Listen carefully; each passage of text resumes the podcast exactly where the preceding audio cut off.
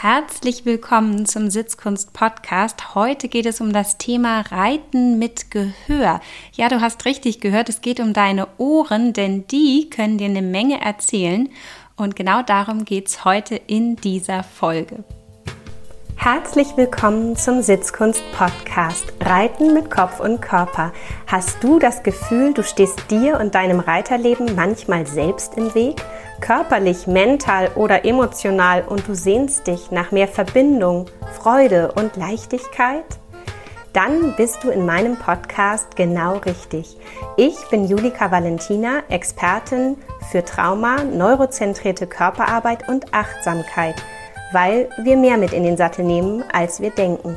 Keiner spricht so richtig über sie, dabei sind unsere Ohren beim Reiten tatsächlich gar nicht zu unterschätzen, denn sie können uns ja richtig helfen, gut auf dem Pferd zu sitzen und eben auch die richtigen Dinge wahrzunehmen. Wir schauen ja ganz viel mit unseren Augen, wie es so geht und wie es so aussieht. Und wir fühlen auch ganz viel mit unserem Körper, mit unseren Händen, mit unserem Po, mit unseren Beinen, mit unserem Rücken, mit allem.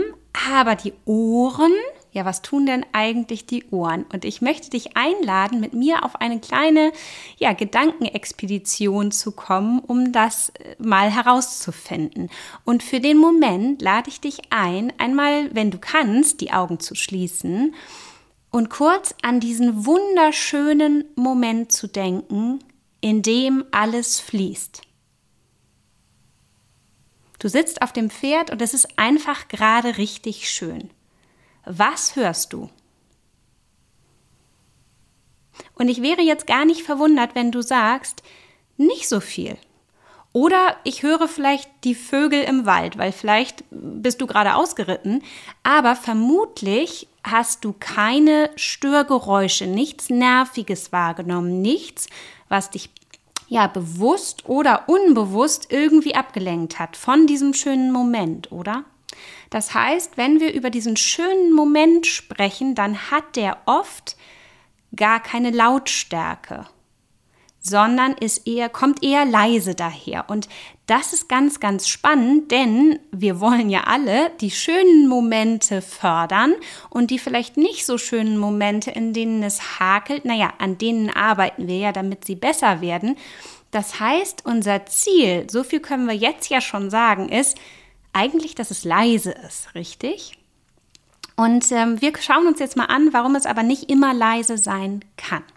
Und dafür habe ich dir ein paar Punkte mitgebracht. Und der erste Punkt ist die Balance. Du kannst dich also mal so fragen, wenn du deinem Pferd so zuschaust, ob es beim Reiten ist oder auch an der Longe, ist ja dein Pferd eher ein Nashorn oder eher eine Katze? Also ist es eher noch ein Trampeltier oder ein Leisetreter? Und ich habe ganz bewusst noch gesagt, denn so laut wie ein Pferd auffußt, ist nicht zufällig so, sondern hat ganz viel mit der Grundbalance des Pferdes zu tun.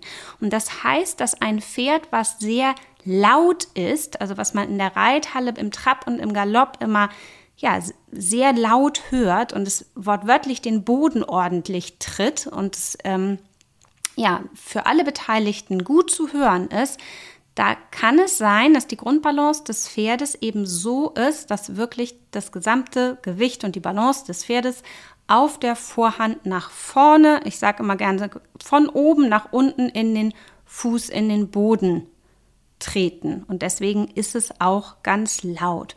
Und es ist ganz spannend. Ich habe das am eigenen hm, Beispiel tatsächlich erlebt, ähm, dass mein Pony, hm, als es jung war, lauter war und immer leiser wurde. Mir ist das damals aber gar nicht so besonders aufgefallen, weil ich natürlich mein Pony jeden Tag gehört habe, bewusst oder eben auch ja nicht so bewusst wahrgenommen habe, wie laut es so auf der Straße zum Beispiel auch tritt.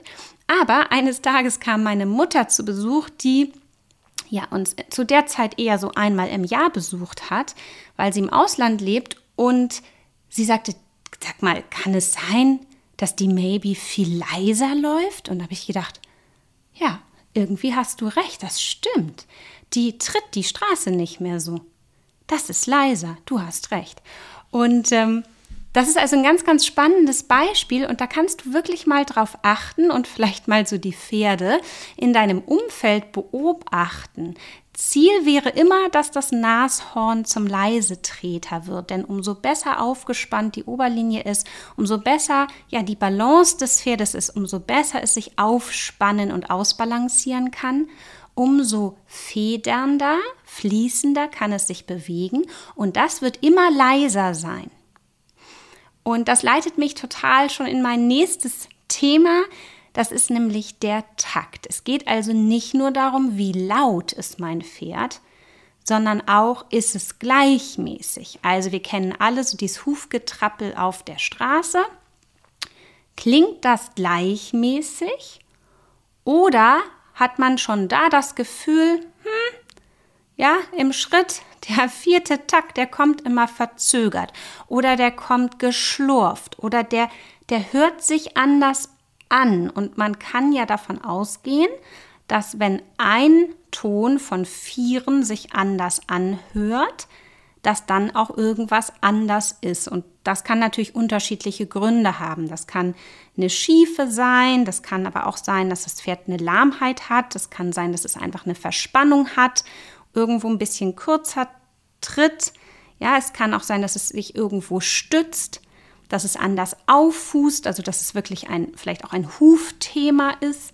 Aber es kann natürlich auch ein Thema sein, was weiter oben in den Blockaden sitzt, also in den Gelenken. Das heißt, die Blockade sitzt vielleicht höher, man meint aber, vielleicht ist es der Huf. Also da geht es natürlich darum, dann wirklich auch auf Spurensuche zu gehen und zu gucken, was ist da los? Weil natürlich wollen wir nicht nur ein leises Pferd, sondern wir wollen natürlich auch ein taktreines Pferd, in dem wirklich ja jeder Ton gleich klingt, weil dann können wir davon ausgehen, dass unser Pferd auch hier sich einfach ja wieder gut bewegt, beweglich ist, durchlässig ist. Und wenn es das aber nicht ist, dann führt es oft zu Geräuschen, die wir eben genau nicht hören wollen. Also auch das kriegen ja unsere Ohren mit, weil sie sind ja überall dabei. Und das wäre für mich sowas wie Schweifschlagen, Zähne knirschen, Zähne klappern, Schlauchgeräusche. Oder auch so angestrengte Atmung, Stoßatmung, eine Atmung, die irgendwie ähm, ja, so vermuten lässt, dass das Pferd vielleicht Stress empfindet oder auch von der Leistung her wirklich so an der Belastungsgrenze ist. Und es ist ja eine Sache, ob ich jetzt mich am Ende von einer Vielseitigkeitsstrecke befinde und einfach auch weiß, mein Athlet, das Pferd, ist ein bisschen am, am Ende jetzt und die Strecke ist auch gleich am Ende, ja, und ich vielleicht als Reiter auch mit guter Kondition habe das Gefühl, okay, ich kann jetzt auch gleich nicht mehr so richtig, ich habe auch nicht mehr so viel Puste. Das ist ja eine Sache. Die andere Sache ist die, wenn wir so angestrengte Atemgeräusche eben schon in der Reithalle wahrnehmen können, in der, ich sage mal, normal trainiert wird. Und für mich ist ganz wichtig, da einmal auch zu unterscheiden. Also es geht mir nämlich nicht nur darum, was wir hören bei unserem eigenen Pferd. Das sollte auf jeden Fall, wenn wir eins dieser Dinge ja, hören können von unserem eigenen Pferd, dann sollte uns das auf jeden Fall Gedanken machen und uns dazu führen, da weiter zu forschen und zu suchen und vielleicht auch die Ursache herauszufinden. Aber es geht mir beim Hören tatsächlich auch um die anderen Pferde, die Mitreiter, das, was wir so mitbekommen. Also, weil die Augen, die kann man verschließen vor etwas kann man sagen, boah, da will ich gar nicht hingucken, das gefällt mir nicht. Und ja, wir haben einfach diese Situationen in Reithallen, wenn wir uns umschauen, dass wir oft Dinge sehen, wo wir sagen, mm, das, da mag ich nicht so gerne hingucken. Das ist nicht so meins. Und die Ohren, die können wir aber nicht abschalten. Und das ist ein Problem. Denn je nachdem, was deine eigene innere Überzeugung ist zu diesen Geräuschen, die für mich eher Stress und Schmerz ähm, transportieren, kann es sein, dass da, weil du deine Ohren nicht verschließen kannst, dass du das ungefiltert mitbekommst. Und wenn du das auch eher negativ verankert hast, wie ich, dass wenn ich Schlauchgeräusche höre, sofort mein Gehirn sagt, da ist was nicht in Ordnung. Weil wenn es in Ordnung wäre, würde ich das nicht hören. Versteht ihr, wie ich das meine? Also mein Gehirn ist so trainiert und für mich ist das so eine klare innere Wahrheit, dass es gut ist, wenn kein Schweifschlagen ist, keine Schlauchgeräusche, keine knirschenden Zähne oder klappernde Zähne und auch nicht angestrengte, gestresste Atmung. Das heißt, wann immer meine Ohren das hören, habe ich Stress. Weil mein Gehirn ganz automatisch, ohne dass ich darüber nachdenke, sagt, hier stimmt was nicht. Hier gibt es einen sogenannten Mismatch zwischen dem, was ich gerne haben würde, was eine gute, sichere Situation ist von Wohlgefühl dann würde ich das nämlich nicht hören. Und wenn ich eins, zwei oder auch noch mehr dieser Geräusche wahrnehmen kann auf einmal, macht mein Gehirn daraus sofort und automatisch eine Art Sicherheitswarnung und sagt, hm, das, ist, das kann nicht gut sein. Und was passiert dann? Wer mich schon länger kennt, der weiß, ich liebe es, darüber zu sprechen, wenn unser Nervensystem entscheidet, das ist hier nicht so sicher, wir machen mal die Schotten dicht. Und schottendicht heißt eigentlich nichts anderes als genau das, schottendicht. Das Gehirn sagt, hm, das scheint hier schon alles nicht mehr ganz so sicher zu sein. Auf jeden Fall ist es kein so richtiges Wohlgefühl mehr und fängt an, uns einzuschränken. Und das kann sich auf 1001 Art darstellen. Das ist sehr individuell. Aber zum Beispiel kann es deine Konzentrationsfähigkeit und deinen Fokus beeinflussen. Und das kennst du vielleicht auch, wenn mit dir schon mal ein Pferd in der Halle war, was vielleicht starke Geräusche macht. Nehmen wir mal die Schlauchgeräusche, dass du dich kaum mehr so richtig auf dein Reiten konzentrieren kannst, weil dich das da wie immer wieder rausholt. Und das hat eben nicht nur was mit dem Geräusch zu tun im Sinne, dass das Geräusch ablenkend ist, ja, wenn in dem Moment eine Hupe ertönen würde, wären wir ja auch kurz abgelenkt und würden denken, huch, warum ist da eine Hupe? Aber die Hupe würde uns im Zweifel nicht direkt stressen. Ja, oder wenn jemand irgendwie was ruft oder in irgendein so ein Störgeräusch kommt, wo man, das man vielleicht nicht erwartet hat, aber wo man auch sagt, ja, okay, das ist für mich jetzt hier nicht relevant. Anders ist das eben mit Geräuschen, die wir mit etwas verbinden, was wir nicht haben wollen. Das löst in uns Stress aus. Und alles, was Stress auslöst, wird vom Gehirn so bewertet, dass es eine nicht ganz wohlige, sichere Situation ist. Und das Gehirn sagt, na, wir bereiten uns schon mal vor. Wenn es noch schlimmer wird, sind wir gut vorbereitet und fängt an, uns eben einzuschränken. Und es kann wirklich so weit gehen, dass es auf deine Beweglichkeit geht, auf deine Koordination, auf deine Balance und dass du wirklich wortwörtlich schlechter reiten kannst, wenn das passiert. Und das ist natürlich erstmal nur unser Gehirn, was da so ein bisschen in den Sicherheitsmodus geht. Aber was wir ja gar nicht vergessen dürfen, ist, was ist denn mit dem Pferd? Nehmen wir mal an, Pferde denken über diese Störgeräusche oder Stress-Schmerzgeräusche genauso wie wir. Und ein Pferd würde, wenn es Schlauchgeräusche hört, schon automatisch davon ausgehen, dass da irgendwie was nicht stimmt. Ja, vielleicht kann es zusätzlich eben auch riechen, dass was nicht stimmt, denn Pferde, die Stress oder Schmerzen haben, sondern bestimmte Stoffe aus und Pferde können ja sehr, sehr gut riechen. Das heißt, wir müssen immer davon ausgehen, dass unsere Pferde die Atmosphäre in der Reithalle auch erriechen können. Die können riechen, wie es den anderen Pferden geht, an dem, wie viel Stressschweiß da produziert wird. Und wenn nun unser Pferd und das Gehirn unseres Pferdes durch die wahrgenommenen Geräusche auch feststellt, dass das keine so ganz gute Atmosphäre ist in der Reithalle, kann es eben sein, dass zu unserem Gehirn auch noch das Gehirn des Pferdes sagt, oh, also richtig so eine wohlige Arbeits- und Wohlfühlatmosphäre ist das hier aber nicht mehr. Und so diese positive Lernatmosphäre, die ja so wichtig ist, damit das Nervensystem sich öffnen kann, damit Lernen überhaupt stattfinden kann, ist eigentlich schon nicht mehr gegeben.